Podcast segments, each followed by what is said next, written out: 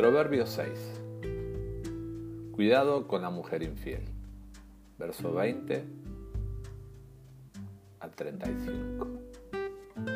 Querido jovencito, cumple al pie de la letra con los mandamientos de tu padre y con las enseñanzas de tu madre. Grábatelos en la memoria y tenlos siempre presentes.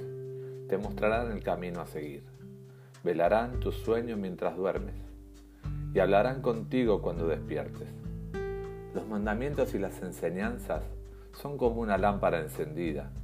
La corrección y la disciplina te mostrarán cómo debes de vivir. Te cuidarán de la mujer infiel, que con palabras dulces te convence.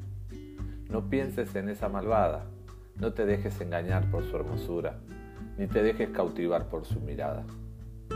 Por una prostituta puedes perder la vida, pero por la mujer de otro puedes perder la vida. Si te echas brasas en el pecho, te quemarás la ropa. Si caminas sobre brasas, te quemarás los pies. Si te enredas con la esposa de otro, no quedarás sin castigo. No se ve mal que un ladrón robe para calmar su hambre, aunque si lo sorprenden, robando debe devolver siete veces el valor de lo robado. A veces tiene que pagar con todas sus posesiones pero que el que se enreda con la mujer de otro comete la peor estupidez, busca golpes, encuentra vergüenzas y acaba perdiendo la vida. Además, el marido engañado da rienda suelta a su furia. Si de vengarse se trata, no perdona a nadie.